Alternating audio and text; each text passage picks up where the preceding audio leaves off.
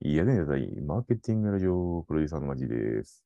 皆さん、こんにちは。マーケティングを教えております。マークです。お願いいたします。本日よろしくお願いしまのす特典はこちらでございます。えーはい。うまくいく会議。うまくいく会議。はいこれもえ明ーア確ジェなんンでダ、アジェンダがちゃんと出てるっていうことと、会議のゴールが明確になってるってことと、うん今日はこれを決定事項でいきますっていうことが事前に宣言されてること と、うん。あとはファシリテーターが優秀。あ、そうだね。ファシリテーターってだから結構重要だよな。大事で。うん、あ、それは関係ないんで、とか、それ来ますとか、結構そういうのをかちゃんと述べれるかどうかっていうのはうん。そうなん重要でだすよね。ね。だからね議論が特に白熱だからそのし。てる場合はね。ファシリテーターがさん最終的に、えっと、まあ、アジェンダ設定って誰でもできると思うんですようんね。課題なんで。うなんかヒアリングしとけばアジェンダ設定ができて、で、そのアジェンダごとに対して、なんかこう、全体のゴールみたいなのは、んなんとなくまあ合意形成取りやすいんだけども、ファシリテーターがき決めないというか、あうのんヒアリング能力ないときに前に進まないことがあって、うん。お前だからそこスタンス切れやって思うときない。だから、議論はされてるんだけど、関係ない方向に対する議論に対する場合は、それは今の議論じゃないですっていうことを明確に言えるかどうかってことだね。さあってね。うん。まあ内部ミーティングと外部ミーティングにもよるけどね。うん。まあでもまあ、外部でも内部でもそこはあんまり変わらないんだよね。うん。これなんか実際マグさんさついついダラダラしちゃうよミーティングの数、週、まあ仮に週、まあなんだろうな、60時間だとして、うん1週間が、ううんんどのくらいの産業前提ね。 産業前提ね。週に60時間だとして、うんどのくらいのはミーティング数のミーティングス、まあ、週で換算したことはないけど、1日だいたいまあ、7本前後ぐらいは入ってるから、うんよやっぱよ約よ40弱ぐらいじゃない ?35 から40ぐらい。 ?60 時間のうちに35から40時間、ドブラックやね。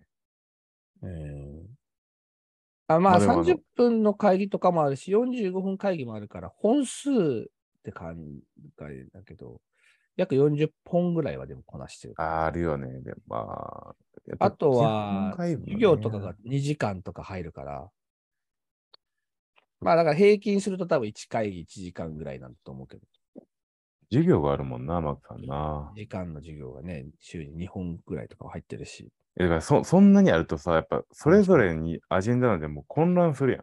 ないと、アジェンダがあまあず結ない構と大変よ。だからミーティングが特に連続するから、あ一瞬で頭切り替えていかないといけないから、うん前回の内容ももちろん当然思い出して喋んないといけないうんねのもあるし、うんでもさ、そう、そういった意味でいくとさ、今すごくやりやすくなってるのが、あの、ミーティングの会議のな中に、うんもうアジェンダを入れれるやん。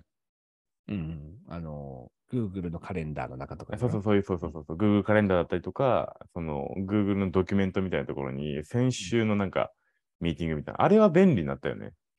もあるし、かうちの会議スタイルは基本的にあの Google、まあ、どこもやってるかもしれないけど、Google ドキュメントをずっと一回一本の会議資料として、そうね、だからず連っと、続ね、で変えてるから、前回のものを変えたりとでか、正規ミーティングやったらそれがずっと続いてくるとかって、そうそうあれは便利やね、確かに。あとは会議の中で使う重要なリンクを全部頭のヘッダーに置いてやる。ああ、あれでしょココピペしてるんでしょ毎回。そのアジェンダとかを。コピペってもはやもう固定になってるから、それが。あーあー、そっか。別に固定あのしとけ重よ、そ要なれリさえン見とけと。ク過去の議論とかは全部。なるほどね。いや、いや、でも大体一緒やな。そういうまあふうにな効んか。率的ではあるけどうね。ん、まあでもなんそかう、いう体力的にはしんどいよね、やっぱりね。一なんかさしんどいよ特にズームになってからはさ、会議室の移動とかもなくて、ない。ボタン消してまたつけるっていう、これで会議切り替わっちゃうから。そうそうそう。で、1分遅れたら遅れましたって言うからね。そうそうそうそうそう。 1分前に終わるわけじゃない遅れのましたとか言って、なんかさ、3ゼ分ロぐらいとか。に。ゼロタイムやで、ゼ ロタイム。そうそう。っていうのはね、あ確かにありますね。だから理想的な会議はしない。そう。10分 前に終わる会議が理想的な会議ですはね、い最高やね。はい。そう、そうありたいもんです。はいと。いうことで、今日後半部分はニュースおの願い話いたしますちょっとしたいと思いますけども、えー今日のニュースはこちらですね。えっと、ディノスが台湾でサプリメント事業、クラウドファンディング、EC モール、ドラッグストアなどで販売ということで、まあディノスさんね、EC いろんなこう EC とかやられてますけれども、うん。あのサプリメント事業もあるということで、台湾でサプリメントをやるということです。いや、これね、あの、いいろいろと思うところがあって、まず、国内の、その、今う、ん円安を完全に活用するなら、うん絶対に輸出業やりたいんですよ。うん。今、今、今やるべきやと思って、2、3年間はこの円安をそう享ね受したいっていう。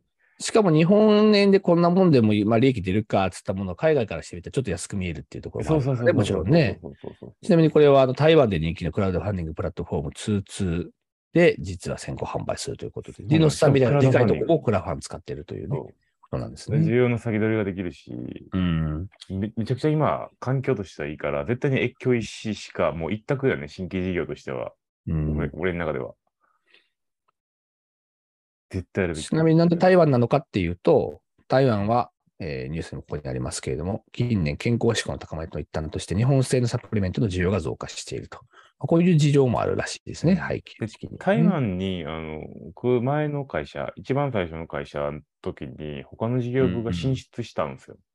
おお台湾。台湾進出、化粧品で。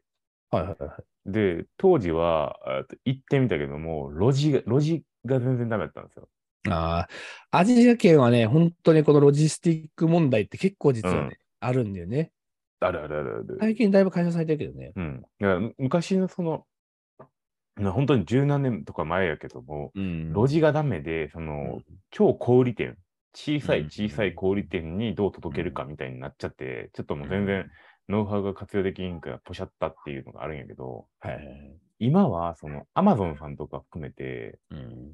めちゃくちゃ路地に投資されてるんで、うん。どこでも行けるっていうところもあるから、絶対に行くべきなのよね。まあ特にね、こう、最近はやっぱネットが伸びてるっていうのももう明らかにね、背景としてあるから、うん。だかさらっきロ言っーカたアマラゾインのズ、話もそうだけど。ローカライズしたフルーツ青汁売った方がいいと 思うよ。フルーツなんとか、なんか台湾専用のお茶が足しそうで、例えばやったら、フルーツ台湾茶みたいなのやった方がいいと思う、多分。逆になんか台、俺のし友人なんか台湾で、日本人の人子だけど、わざわざ台湾で会社作って、台湾のものとして日本になんか輸出してすごい流行ってるものがあるけどね。あー健康茶みたいな。健康茶みたい。なやつで。そうそうそう。だけど多分これはもう、あんまり利益率が多分下がってきてると思いまそすよ。吹っ飛ぶと思う。だって100うん140%、150%も下がったらさ、きついよね。だうん。からそのディノスさんまあがそうですね。テステストマーケティングに近いレベルやと思うけど、ややったんだろうね、一回何回か多分。うん。で、満を持して出していきたいんやけども、国内に展開するとはあまり思えなくて、うんディノスサプリメントがう。ん多分、もうアジア狙いだけなんじゃないかな。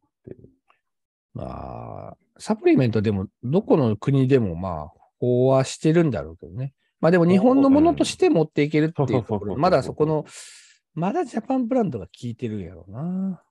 ジャパンブランドは多分もう当分聞くと思ってて、理由としてはやっぱそのうん課題先進国というか、うん高齢者向けのサプリメントとか、いはいそういうとこのターゲットのものは、うんやっぱいけると思う。例えばじゃああの、足が痛いとか、はいはいはいえーなんかマカ的なやつとか、結構やっぱ先進的な要素のものがいっぱいあったから、これまをあ、価格競争力がつくっていうのも、だからでかいんやろな。さっき話した。強いですね。うんだからジャパンブランド衰えてきたとは言っても、とはいっても、この安さだったらっていうふうにこうそうそうそう。で、しかも結構その日本のサプリメントって割とサプライヤーとしては国内で閉じてる状況が多くて、うんビタミンとかは確かにその仕入れ、輸入に頼ってると思うんですけど、それ以外の物質って割と国産だったりするんで、確かに。意外とワンチャンこの日本を全国上げてサプリメントを海外に輸出するっていう戦略は、あの、うん円安の今の時期にやるべきなんじゃないかなと思っておりますっていう話です。いいですね。今後こういうのがなんかニュースとしても出てくるかもしれませんね。ね、ちょっとウォッチしたいですし、もし聞いてる人がいたら、あの、越境 EC やろうぜっていう話。確かにね。永久 EC をやりたいときはどこに頼めばいいんですか えっと、レリックに言っていただければ、マジまでね、連絡くださいと私まで、はい、言 いうっこてといただければ。新規企画プロデューサーでご応ざい援します、応援しますんで。ます。 応援、応援で頑張れっつって全力で。頑張れっつっ ということで、ありがとうございますはい。ありがとうございましたでした。いらっしゃはい、バイバイ。また明日。